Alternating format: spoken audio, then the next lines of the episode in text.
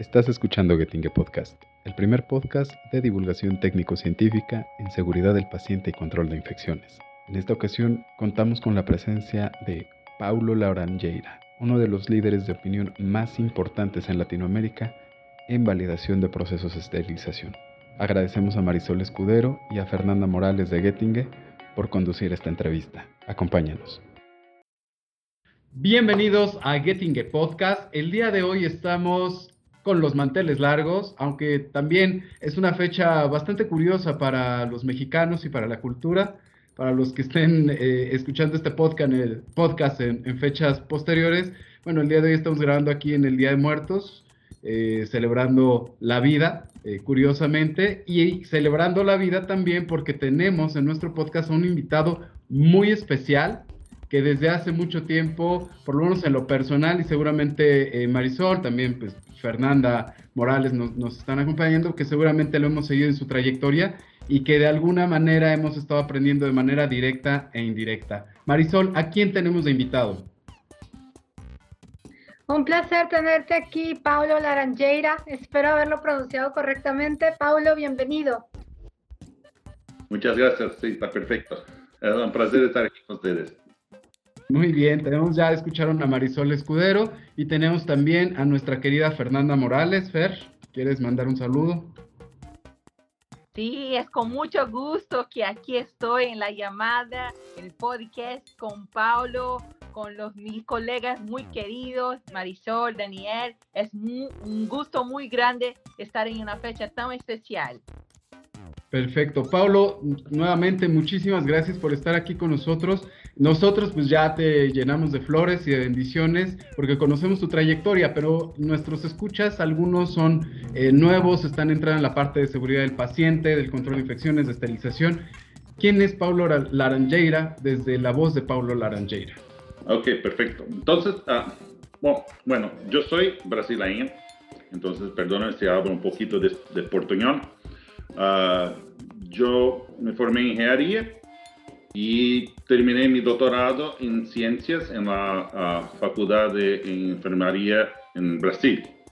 Y hoy vivo en los Estados Unidos y soy el um, gerente de garantía de la esterilidad de Cordis, que es una empresa que fabrica los um, um, stents y, y estoy acá en los Estados Unidos.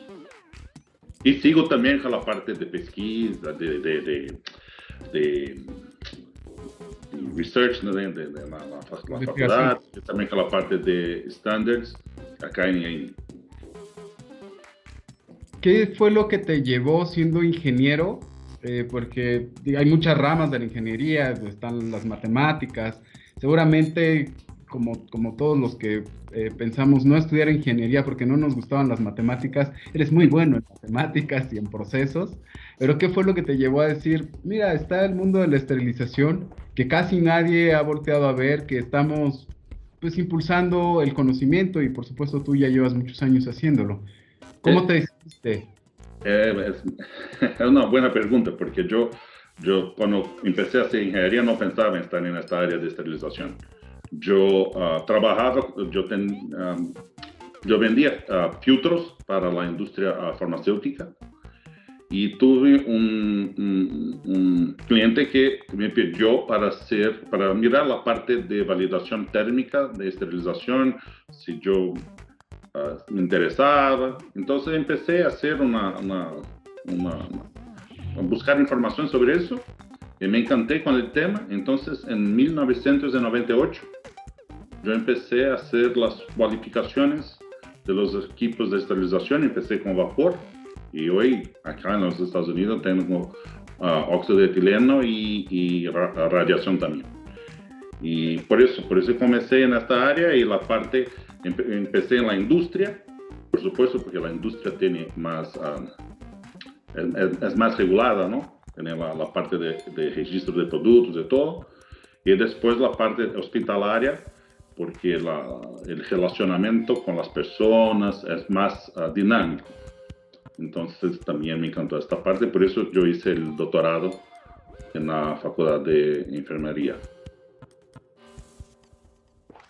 Esto, todo esto fue en, en Brasil. Sí, todo eso empezó en Brasil. Y ahora estoy con 50 años, voy a vivir en los Estados Unidos para la segunda etapa. No sé, yo decidí hacer así y vamos a ver lo que pasa. Muy, muy buena etapa a comenzar. Son retos muy interesantes en la vida, ¿no? Sí.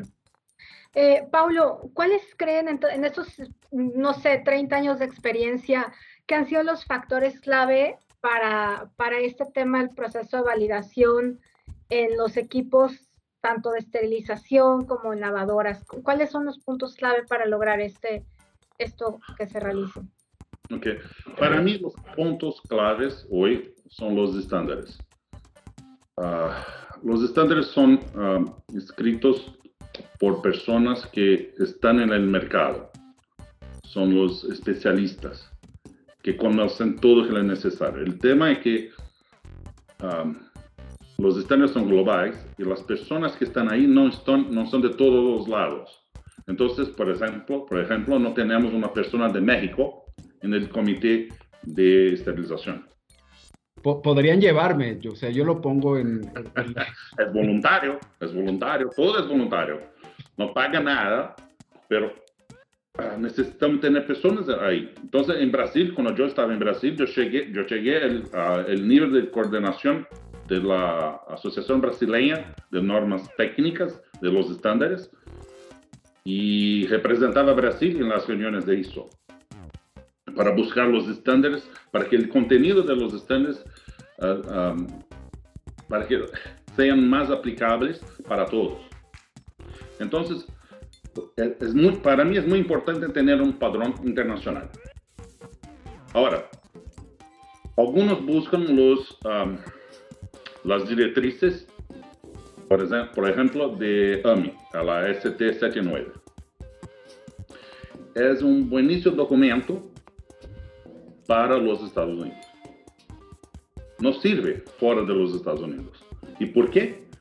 Porque en los Estados Unidos la ST79 es una directriz que se aplica o que está um, soportada por el FDA. Y en el FDA se quiere que todo equipo de esterilización tenga un, un esté ahí registrado, tenga ahí su información en el FDA.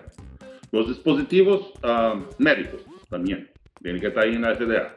Los uh, indicadores químicos, biológicos, que sea, también. Entonces, la, AC, la AMI ST79 lleva en consideración que todo, todo está registrado, está ahí regulado por el FDA. Entonces, cuando esté en México, o en Bolivia, o en Chile, si quiere utilizar la AMI, no puede porque no está utilizando un equipo de esterilización que está ahí registrado, regulado por FDA, por ejemplo. O entonces que el paquete, el fornecedor del paquete no está registrado, o el dispositivo médico. Y sin esto, el, um, hay una frustración del usuario porque no llega el proceso cualificado de calidad. Entonces, ellos, yo siempre miro a las personas siendo parte, parte. Yo hago parte de la ST79, porque la otra parte no consigo. Entonces, ¿por qué lo hace? Porque intenta seguir la ST79. Por otro lado, de otro lado, los estándares son todos, todos globales, son todos, buscan una referencia global, todos iguales. Entonces, eh, este es como yo elijo, elegí en, en, el pasado seguir los estándares y, sigo hasta hoy uh, con los estándares. Mismo acá, mismo acá en los Estados Unidos yo tengo las ISO, las normas, la, los estándares ISO como el, la primera referencia y después los, las directrices de año. Entonces entendemos que si uno no puede seguir la ST79, lo ideal es seguir los estándares globales. Sí, en, tu perspectiva, ¿cómo es la mejor manera para, para, implementarlos? Alguien que en nuestra región, tú sabes, en México, Centroamérica, no existen normativas locales para esterilización y sabemos que seguramente antes del 2012, pues en Brasil era otra cosa también. Entonces, eh, ¿cómo, ¿cómo deben hacer estos países para empezar a migrar y aplicar esos estándares? ¿Tú qué experiencia viviste en Brasil? Para mí, a mí me gusta decir esto, traer un ejemplo de suceso. El ejemplo de suceso fue lo que, que ocurrió en Brasil. nuestra agencia regulatoria, el Ministerio de la Salud, que se llama Anvisa en Brasil, puso un regulamento en 2012 y con esto las personas, los hospitales, deberían seguir los estándares de calidad ahí sí el, proceso de implementar calidad, hacer cualificaciones, hacer cambios de equipos, tenía el soporte del gobierno, porque yo necesitaba seguir un sistema de calidad. Cuando en su país usted no tiene esto, es casi imposible, porque la parte, la central de esterilización es una área que para muchos para muchos, para muchos sigue como una área de costo. Solamente tengo ahí como si fuese una lavandería. Y, toda la inversión es hecha en los dispositivos médicos. Y con eso eh, no hay inversión en las centrales, entonces todo que, que ocurre en la central no llega a la calidad que es necesaria porque el equipo que usted, usted que el hospital compró hace 30 años no consigue esterilizar cajas plásticas o dispositivos médicos plásticos que tenemos hoy. No es porque el equipo es malo. No, el equipo no fue, el, el desarrollo del equipo no llevó en consideración plásticos. No había en aquella época, hace 30 años. Entonces no hay cómo, no hay cómo esterilizar cajas plásticas en equipos de esterilización de 30 años. Entonces, cuando usted llega en el hospital, hay una, inversión. Yo voy a poner equipos de, dispositivos médicos nuevos, voy a traer los um, robóticos, los, um, ¿cómo se llama? Robots, sí. Entonces, eh, antes de implementarlos necesitamos hacer una inversión en la central de esterilización. ¿Quién va a limpar? Yo me recuerdo un hospital en Brasil compró los, los, de ¿cuál es la marca? Da Vinci. Vinci. Wow, fantástico, salió en la media, y vino el reporte, la, la entrada del hospital y todo. ¿Y cómo se limpia? no tendría el equipo de limpieza de, la robótica. Es lo mismo sucede con la esterilización. Eh, todos, todos los equipos de central de esterilización necesitan ser cambiados para seguir con la tecnología que tenemos hoy de dispositivos médicos. Es simple. No hay otra manera. Yo tengo, yo tengo enfermeras que llegan, ¿cómo voy a hacer la esterilización? Lo que pasa, está todo mojado, todo mojado. Entonces dime, no, la puerta, yo cerro la puerta y sigue, sigue saliendo agua. Se cierra la puerta y sale agua. Son principios básicos. No hay como utilizar un equipo que sale agua. Sí, ¿a qué crees que se deba? Perdón, porque esta es como una realidad que se repite en muchos lugares del mundo, no nada más en Latinoamérica. Pero ¿a qué crees que se deba este descuido de la central de, esterilización en tu experiencia? Mm, un poco de falta de conocimiento de todos los envolvidos. No voy a decir solamente del dueño, de las personas que hacen las inversiones, pero de todos.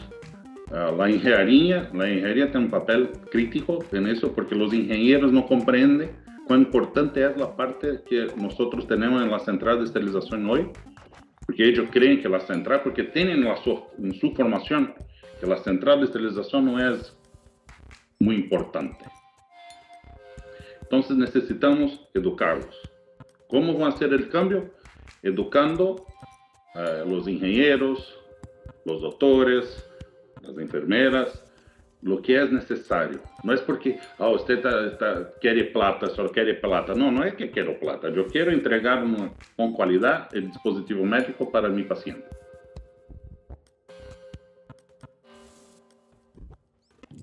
Esta realidad a la que tú te enfrentaste en, Brasil, como lo estaba comentando Sol, antes de 2012, y como lo estabas comentando, pues fue todo un reto y mencionaste algo interesante. Tenemos los estándares internacionales que buscan estandarizar dentro de parámetros controlados también, que toman un, ideal, pero ¿cómo empezaste a hacer este, esta gestión del cambio desde el pensamiento hasta llevarlo a, una realidad? Porque no conozco Brasil, todavía no tengo la fortuna, pero imagino que es muy parecido a México. En México hay muchos Méxicos y en Brasil supongo que hay muchos Brasiles. Sí, hay Brasiles, son como un millón de Brasiles. Entonces em, empieza la parte donde hay um, capacidad financiera para hacer una referencia eh, eh, eh, y poder traer números de uh, infección, reducción de infección hospitalaria y todo eso. Entonces, empezar en São Paulo, Rio de Janeiro, que son los estados donde hay más plata, y ahora están llegando en la parte norte de Brasil, que no, no, no tiene tanta, tanta, tanto dinero, tanta plata para eso. Y también, cuando yo empecé a hacer cualificación en los hospitales, antes de 2012, yo hacía en hospitales que uh, buscaban una, una, una, cualidad y hacían voluntariamente. Entonces, las enfermeras decían, me dijeron, yo quiero seguir el estándar 17665. Todo. Ok, no hay problema. ¿Tiene plata para hacer cambios los equipos? Sí, tengo todo. Perfecto. Y ahí sí empezamos y iniciamos como, cuando yo empecé antes de 2012, nosotros teníamos como 30, 30 40 hospitales uh, cualificados antes de la, de exigencia legal. Hoy son más de 300, 300, 400 hospitales que son clientes de nosotros, que hacen trabajo con nosotros en Brasil. Y en Brasil tenemos como casi 7.000 hospitales, para tener una idea. Pablo, eh, tú tienes esta empresa que realiza los procesos de validación en autoclaves, esterilizadores y lavadoras.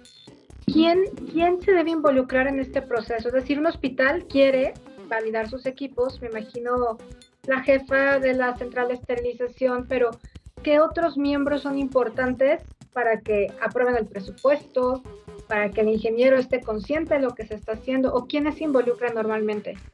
Normalmente, normalmente.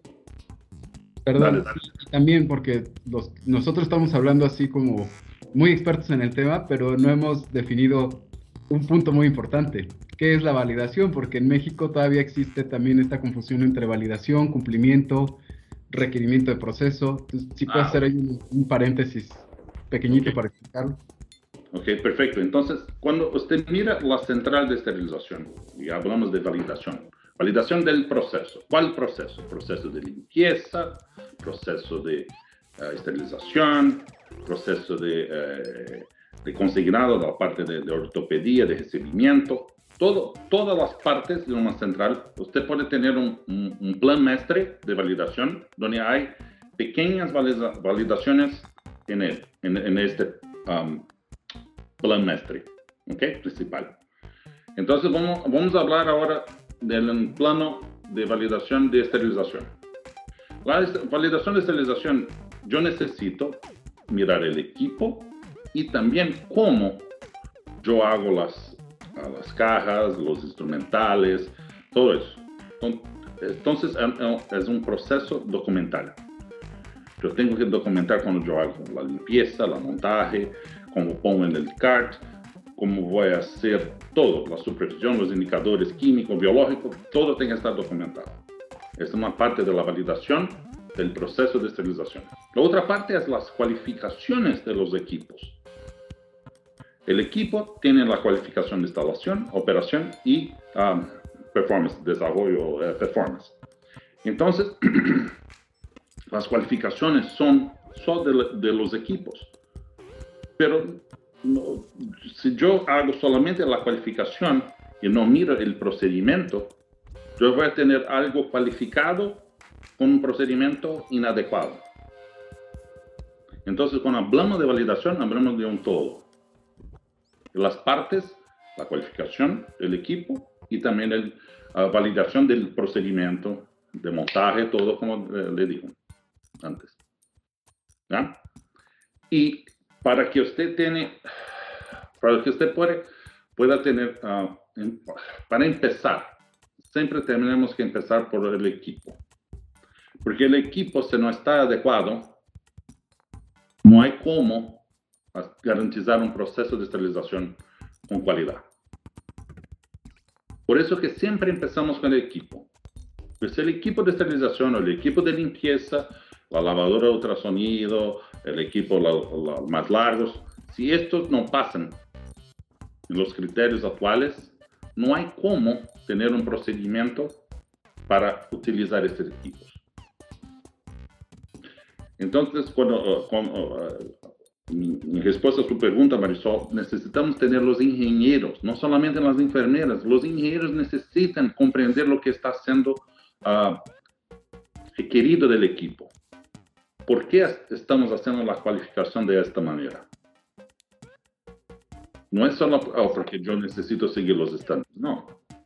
Yo necesito llegar a una, a una configuración validable cualificable del equipo para poner los dispositivos médicos adentro y tener el resultado que queremos.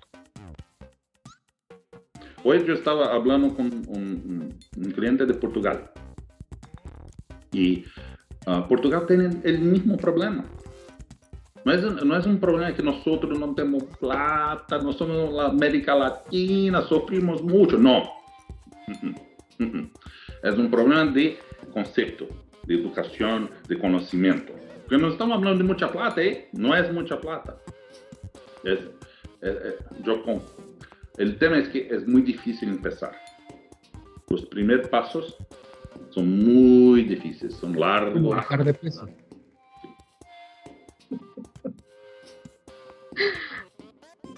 Pablo, en este proceso se involucran otras áreas como el departamento de calidad, o epidemiología. ¿Te ha tocado ver esos, esos grupos involucrados o no necesariamente? El director médico tal vez, el administrador, no lo sé. La parte más crítica, ah, yo no sé cómo la cualidad, porque la cualidad va a mirar el resultado, el procedimiento, ¿ok? Pero yo creo que sería... Ah, yo tive más suceso con la parte de infección, el control de infección hospitalaria. Hoy yo entrego, los hospitales entregan un resultado de esterilización con base en indicadores químicos, físicos y, um, biológicos. Nosotros sabemos que no siempre los tres están juntos. y cuando no están juntos, el resultado de aprobado puede ser un falso resultado de aprobado. Y ahí la parte de infección, si hay una infección, si hay un paciente con infección, ah, la, infección viene de la esterilización, no, no, no, los resultados aquí están todos aprobados, no es, no es de acá. Entonces se pierde la, así se, la, el diagnóstico raíz, la ruta raíz de, la trazabilidad de la, sí, del problema. Se pierde porque puede, puede ter vindo de la esterilización, puede ter empezado en la esterilización, pero como la documentación no está adecuada, ellos creen que no, no, no, en la esterilización está todo bien, y no es verdad. Hicimos un trabajo también con la limpieza, con la biofilm, el biofilm, los instrumentales, y probamos que todo aprueba, todos los resultados están fantásticos, llega el instrumental en el sitio cirúrgico con biofilm y ahí tiene la bacteria que va a crecer, que va a tener un montón de problemas. Yo hice un trabajo, una colega, la enfermera Gianna Bronzati, uh, el, uh, su, uh, su, ¿Investigación? su doctorado, su ah. especialización fue en residuos de gordura Increíble, increíble las informaciones. Y creemos, como miramos, ah, está limpio, pero se va ahí, se hace, se, se hace la cultura, hay microorganismos ahí. Por ejemplo, para evitar eso podríamos utilizar detección de proteína. Sí. Una prueba de detección de proteína. Sí. Pero el detección, la detección de proteína va a decir, tenemos una faja. ¿Cómo evitar? Entonces, eh, la pregunta de Marisol es, la, ¿quiénes los otros? Son los ingenieros, las enfermeras de central de esterilización y también el control de, de infección hospitalaria. Porque ellos necesitan saber que la información no está 100%. No está seguro. Entonces necesitamos buscar soluciones que, traen, que traigan la, la, la seguridad, la, la, el resultado seguro del proceso. Claro. Paulo, otra pregunta que seguramente tenemos muchos la inquietud y es si la validación de los equipos es algo que resulta que funciona solo en equipos nuevos o en los equipos viejos también se puede hacer validación. Porque en nuestra región tenemos muchos equipos viejos que piensan que por la edad no, no van a pasar el proceso. No es verdad. No es verdad los requisitos son iguales. Lo que necesita buscar son equipos que, um, por ejemplo, si, yo voy a, utilizar contenedores, yo no puedo usar un equipamiento que tenga una, bomba de vacío que no consiga sacar el aire desde el contenedor. Entonces, la tecnología ahí hay un impacto. Pero si yo necesito, yo no tengo plata y necesito hacer, hay, hay cómo hacerlo, sí, hay. Pero el equipo tiene que tener el mantenimiento perfecto, no puede tener eh, agua debajo del equipo, nada, tiene que estar 100% perfecto, porque la cualificación tiene que garantizar que el equipo fue instalado correctamente, que opera correctamente, que la performance de, todo el equipo está perfecto. Es esto que es que estaba el problema de, los equipos antiguos, porque es muy difícil, no hay uh, mantenimiento, las personas especializadas no están más ahí, el fabricante también no está más ahí, no, no hay partes disponibles. Uh, yo, cuando yo estuve en México, una, enfermera me procuró porque tenía, tenía un problema con la goma de la puerta que não estava localizando, então você utilizava a esterilizadora vazando água porque não havia como cambiar a goma. Não, se, a goma, se não há como cambiar a goma, não há como utilizar a esterilizadora. Pero tem um paciente, não há como porque não está esterilizando. É simples. Não está esterilizando. Ah, não, pero eu saigo, eu tenho um impresso que está, passou aí, a temperatura chegou. O resultado no es solamente que sale en el papel. Si estoy mirando agua por debajo del equipo, para todo lado, no puedo seguir. Y este es un problema común en equipos con más de 10 años. Si se llega a una central de estabilización y mira adentro de la parte técnica, con equipos con más de 10 años, si hay agua, y normalmente en equipos con más de 10 años, se mira abajo así del equipo, si hay agua, no puede utilizar, tiene que parar de utilizar los equipos inmediatamente. No hay cómo garantizar que la esterilización está perfecta. Mismo con todos los indicadores uh, aprobados. Es un requisito antes. Ese, es, ahí que está el punto más crítico. Es que para que yo pueda utilizar los indicadores químico, biológico, el, el, el físico, el impreso, y también decir que está cualificado mi proceso, el equipo tiene que estar operando 100%. Y la parte técnica dije que si hay agua, no puedo seguir. Porque agua es una evidencia de que vapor está saliendo del equipo.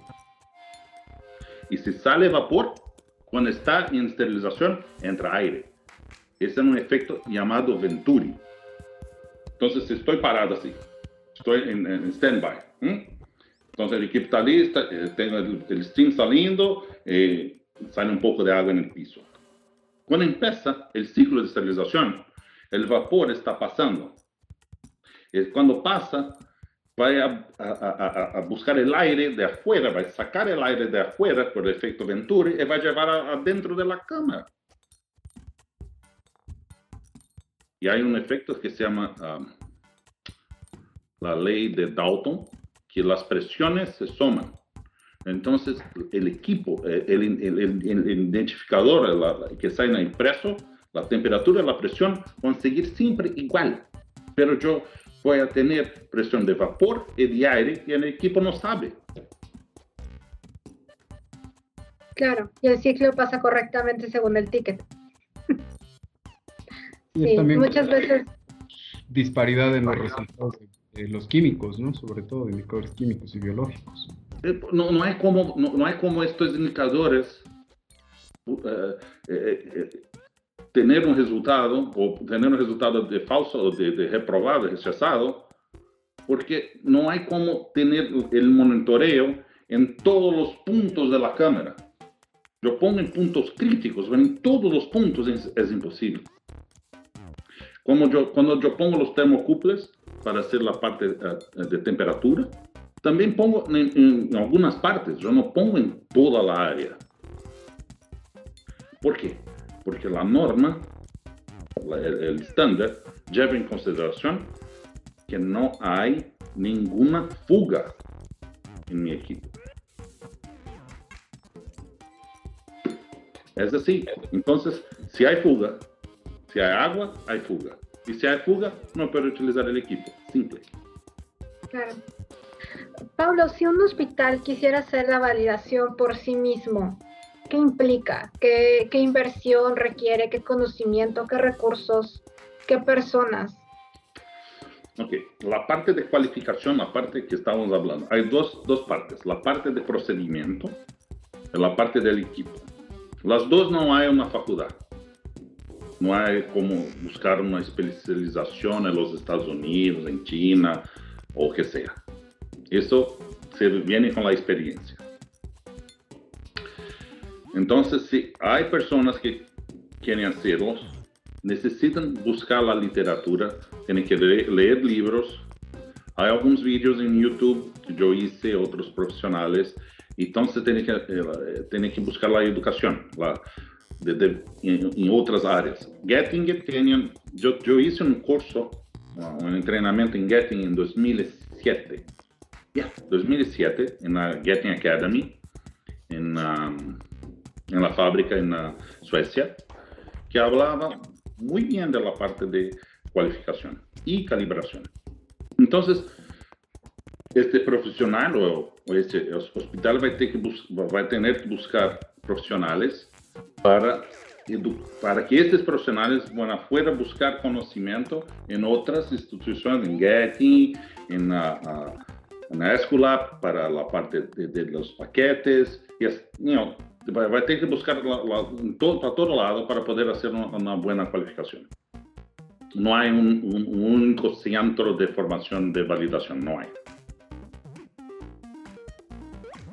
¿Es, ¿Es, caro para un hospital eh, la inversión que requiere? No sé, mencionabas los termopares, por ejemplo. ¿Hay algunas herramientas? ¿Hay, hay algunos softwares? No sé. Yo, yo no creo que la inversión en equipo de validación es una, buena solución porque el costo para hacer una cualificación anual, ah, entonces la inversión no, no, me parece una buena idea. Estamos hablando de como de, de 20 a 25 mil dólares el costo total del equipo de cualificación. Entonces lo que yo, yo, yo tengo visto ahí en Europa, en Brasil, en, algunos países de la América Latina, es que si hay un profesional, usted puede alquilar el, equipo de, validación o entonces hacer una consultoría, traer un consultor externo para solamente la parte del equipo, del monitoreo del equipo, con los termocuples y todo. Pero la parte del procedimiento este sí puede ser hecho por los profesionales del hospital. Tienen que buscar más conocimiento, buscar uh, las enfermeras, pueden buscar las asociaciones de México, de Brasil. Brasil tiene una asociación SOBEC que tiene los, las directrices que son más similares a la de la América Latina de, uh, comparado la, la AMI ST79. Wow, sí, esta sugerencia es, es, muy interesante porque también viene ya en, en, esta semana, la semana pasada tuvimos dos congresos, el, eh, uno panamericano, ¿cierto? Y no sé si fue el mismo de, de Chile o fueron, fueron distintos. Eh, vamos a tener un congreso aquí en México con, con AMPE, AMEXPE está trabajando, viene el congreso de la Federación Mundial y creo que son foros en donde la gente puede encontrar eh, información que, puede adoptar para, nuestro país. Eh, sin embargo, queda este punto y que seguramente tú también lo viviste con tus clientes, con tus eh, conocidos profesionales de la salud, cómo manejaban la parte de la frustración cuando quizás se daban cuenta que no iban a poder cumplir esa parte de, del estándar de Estados Unidos o de Europa o incluso los estándares internacionales que te decían, mira, el equipo quizás no te va a llegar, pero tenemos esas ganas de poder dar cumplimiento a nuestro a nuestro proceso de esterilización? La, la, la frustración existe, existe, está ahí, y cuando una persona busca calidad y no consigue, es muy, es, muy frustrante. Una barrera para seguir con, la, con su proyecto de traer pues, calidad para su central de esterilización. Pero yo recomiendo, recomiendo que uh, use la información para mostrar para enseñar a, a, a, las personas que son responsables por hacer toda parte de inversión en el hospital que necesitan buscar recursos para eso.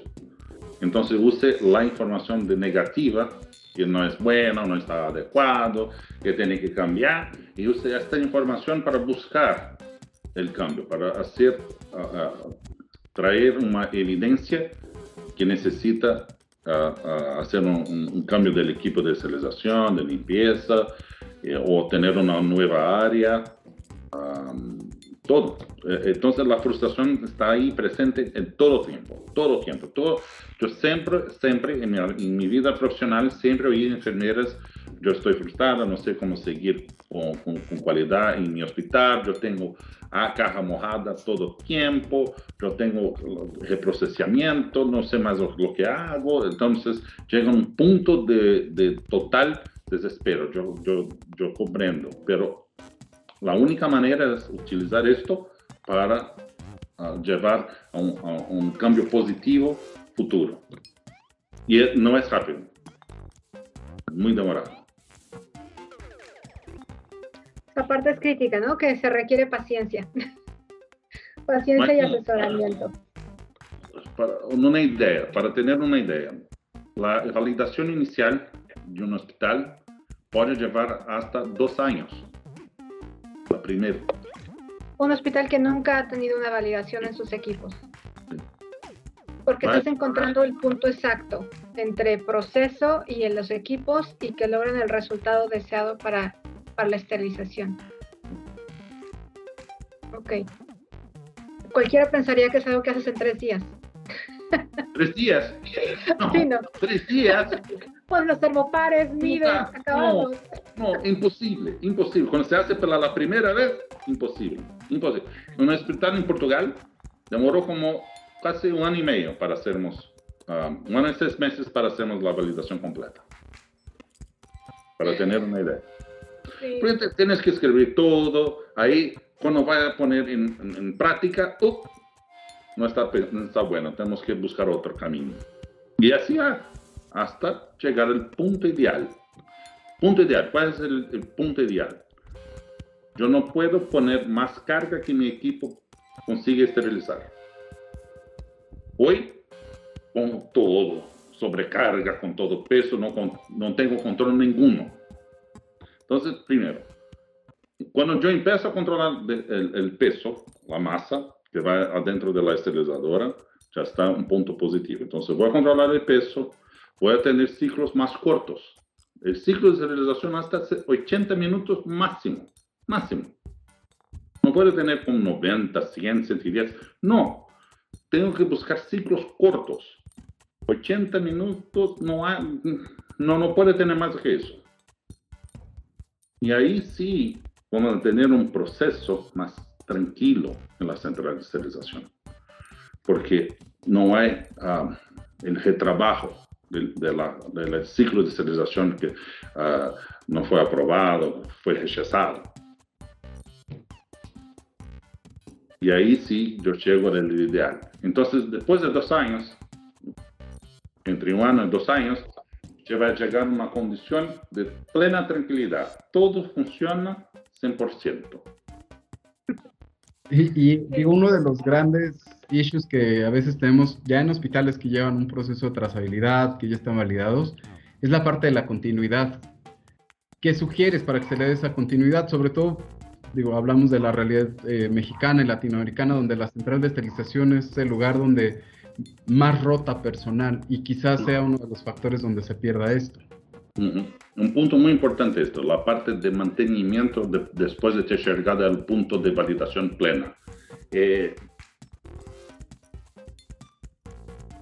no hay un, paso a paso, así, un, un, script para ser seguido así perfecto. Yo recomiendo un checklist.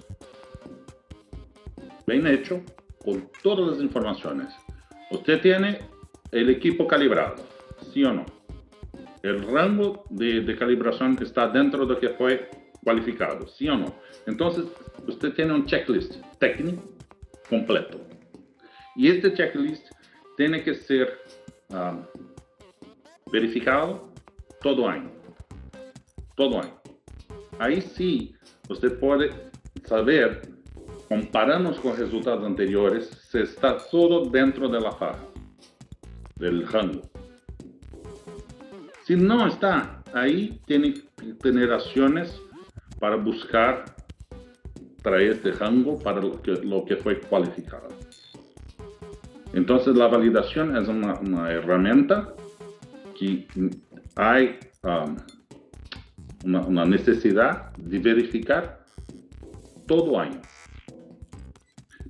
Por ejemplo, en la parte de óxido de etileno, nosotros hacemos una revisión anual de todo que está envolvido antes de hacer la recualificación del equipo.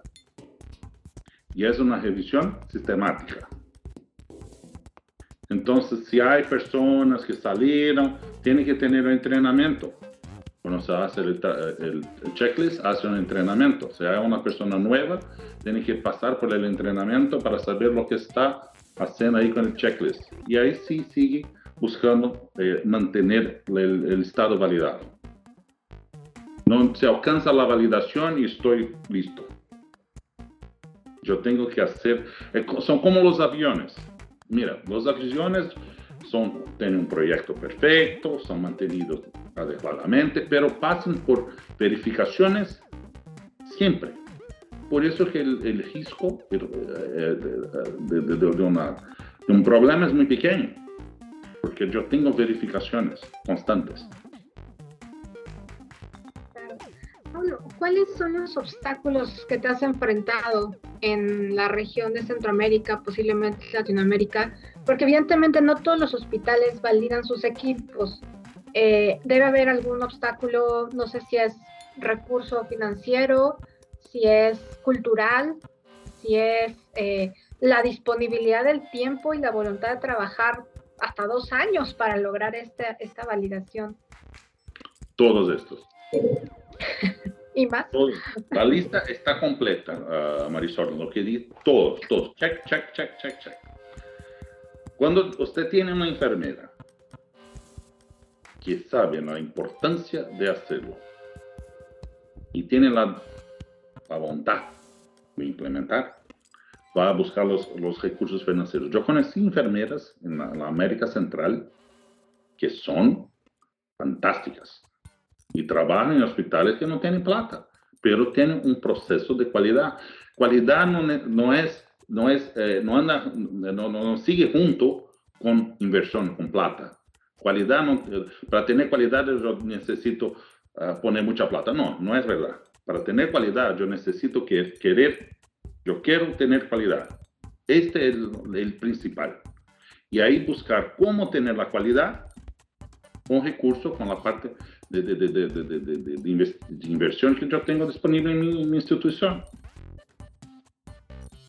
Hacer una inversión inteligente, ¿no? Con lo que mencionabas al principio. Muchos hospitales compran equipos fabulosos y después te enfrentas y cómo lo limpio, ¿no? Ahí está. Entonces la enfermera tiene que tener el poder, tiene que tener la decisión. No voy a comprar un dispositivo médico si no tengo el equipo de limpieza. El doctor va a quedar aburrido, pero no hay cómo, no hay cómo seguir sin tener un equipo de limpieza adecuado. ¿Cómo? es simple.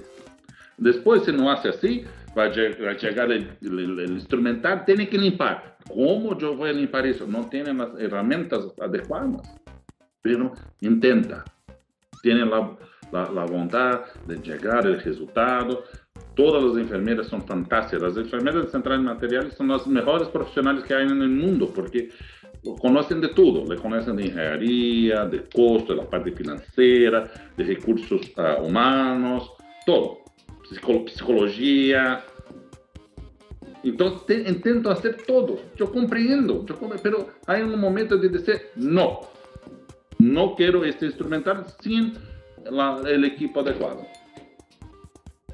O, peor, compren de China que nunca fue validado el instrumental. Hay una norma técnica para validar las instrucciones de uso. ¿Cómo voy a utilizar un, dispositivo que nunca, nunca, no, fue, uh, el desarrollo no llevó en consideración la limpieza, el reuso, solamente el uso, el primer uso? Es imposible. Entonces la calidad empieza ahí. Cuando la enfermera empieza a buscar la que solo voy a reprocesar lo que yo puedo reprocesar y yo que aquello que yo tengo los equipos adecuados o las personas o la área, ahí la calidad empieza. Porque está, está haciendo el reprocesamiento con la capacidad que, que ella tiene o que él tiene en su central. Entonces el resultado va a estar siempre favorable, ¿no? Sí, por supuesto.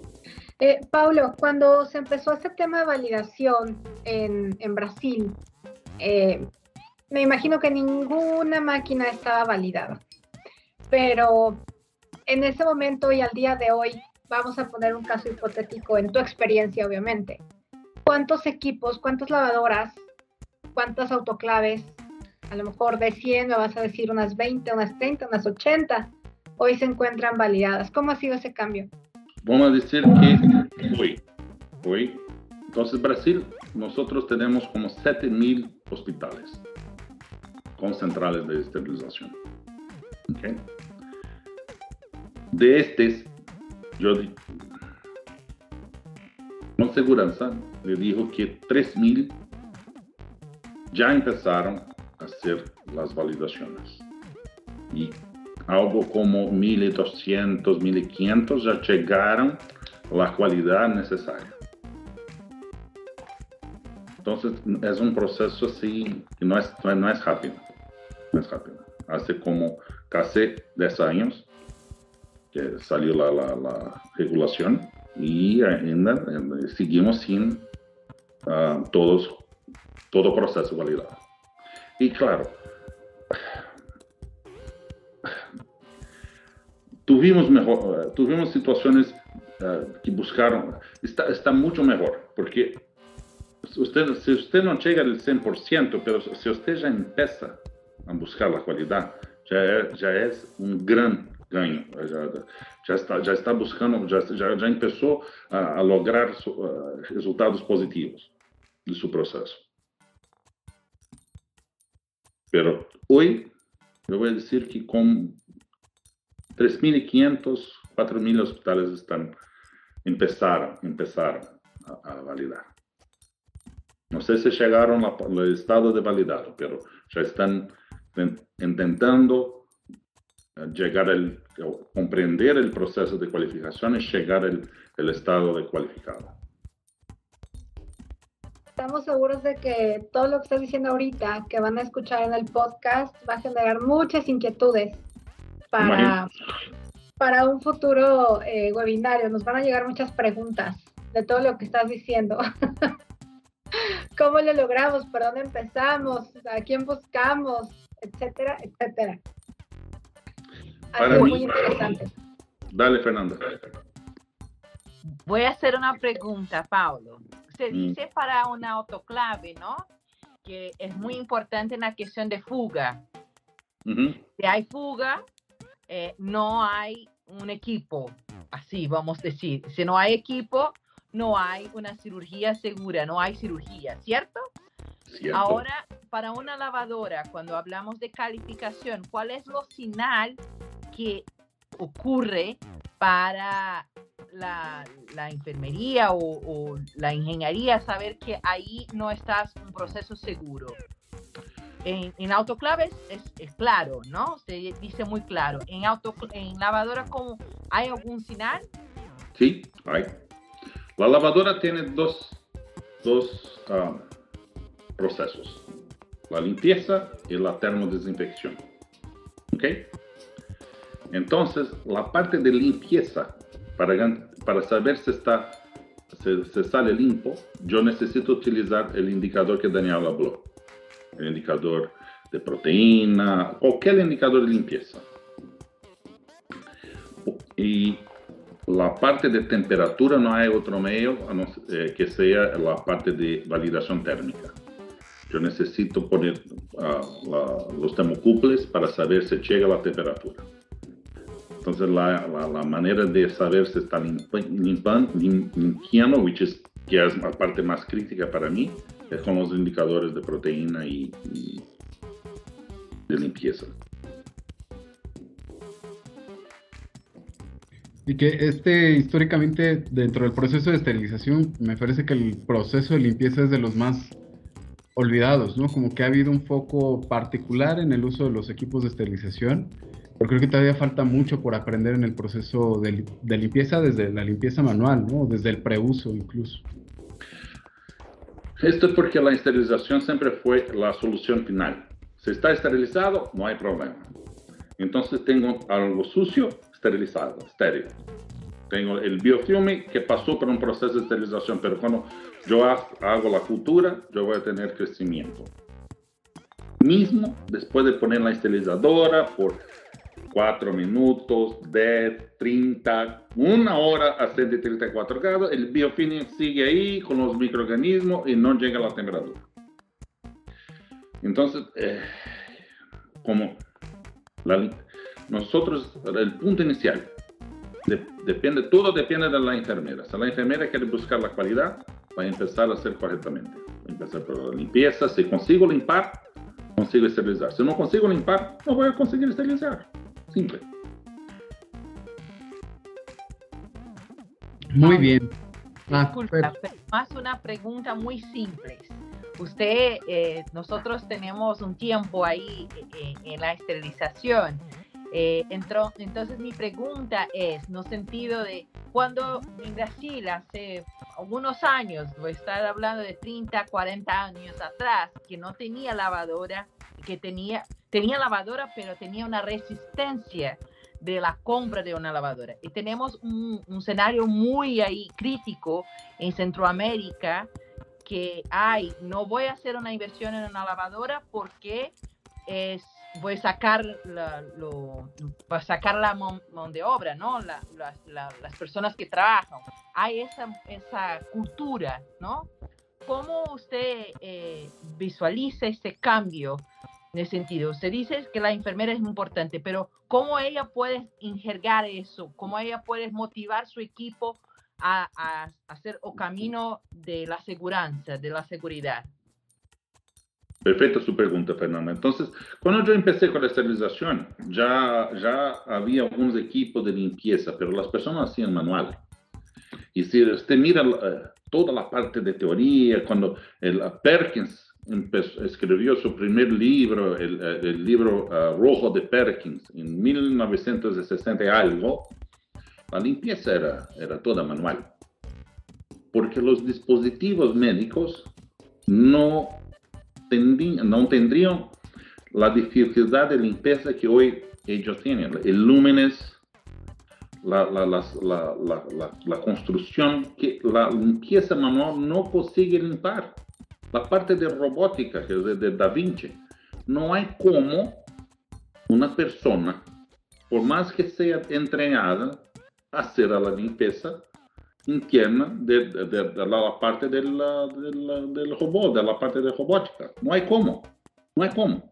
Entonces, no es que el equipo de limpieza vaya a sacar las personas de dentro, no va, va, a tener un, un, un, falta de empleo, van a perder su empleo porque uh, poner un equipo automatizado. No, la limpieza no es el equipo automatizado, la limpieza es el equipo de limpieza que es necesario para hacer la limpieza de los instrumentos más críticos.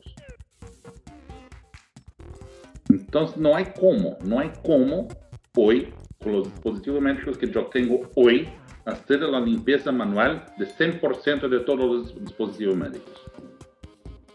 Algunos sí, es fácil seguir con la limpieza manual, no hay problema. Pero hay otros que no hay cómo. Y si llevo en consideración el consumo de agua, este es el, el otro problema.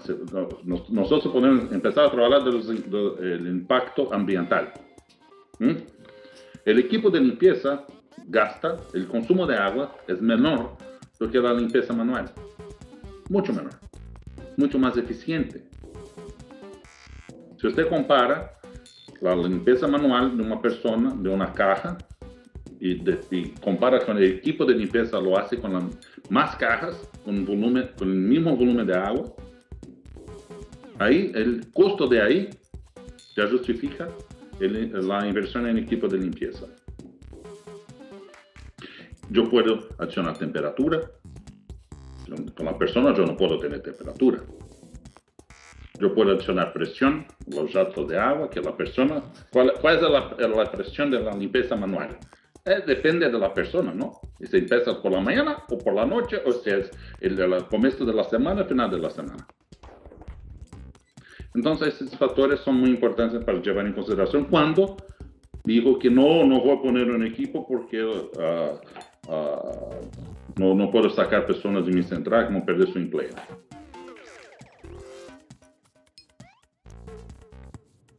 Este es, es, un punto muy interesante y lo ligo con, con otro punto también eh, que pues, nos sucedió ahorita en pandemia, ¿no? El, la central de esterilización empezó a tomar un punto mucho más crítico, sobre todo al inicio de la pandemia, porque había muchas dudas de cómo reprocesar, el tema de las mascarillas, el tema incluso de la profesionalización de la gente que estaba dentro de la central de esterilización. ¿Verdad? ¿Verdad? Cuando uno sabe lo que pasa, las personas no saben cómo hacerlo. Y cuando se pongan el equipo es más fácil, ¿no? Ponga todo ahí adentro, con el equipo de que está aquí atrás y déjalo trabajar. No estoy expuesto. ¿no? ¿Mm? Una protección mecánica, pero es verdad, es verdad. Cuando una persona necesita buscar una seguridad, una, seguridad así, una protección, los equipos traen la protección necesaria también. Muy bien, pues vamos a cerrar ya la entrevista. Eh, un mensaje que les quieras dar a los profesionales de la salud, perdón, que nos están escuchando y que nos van a ver también en el webinar.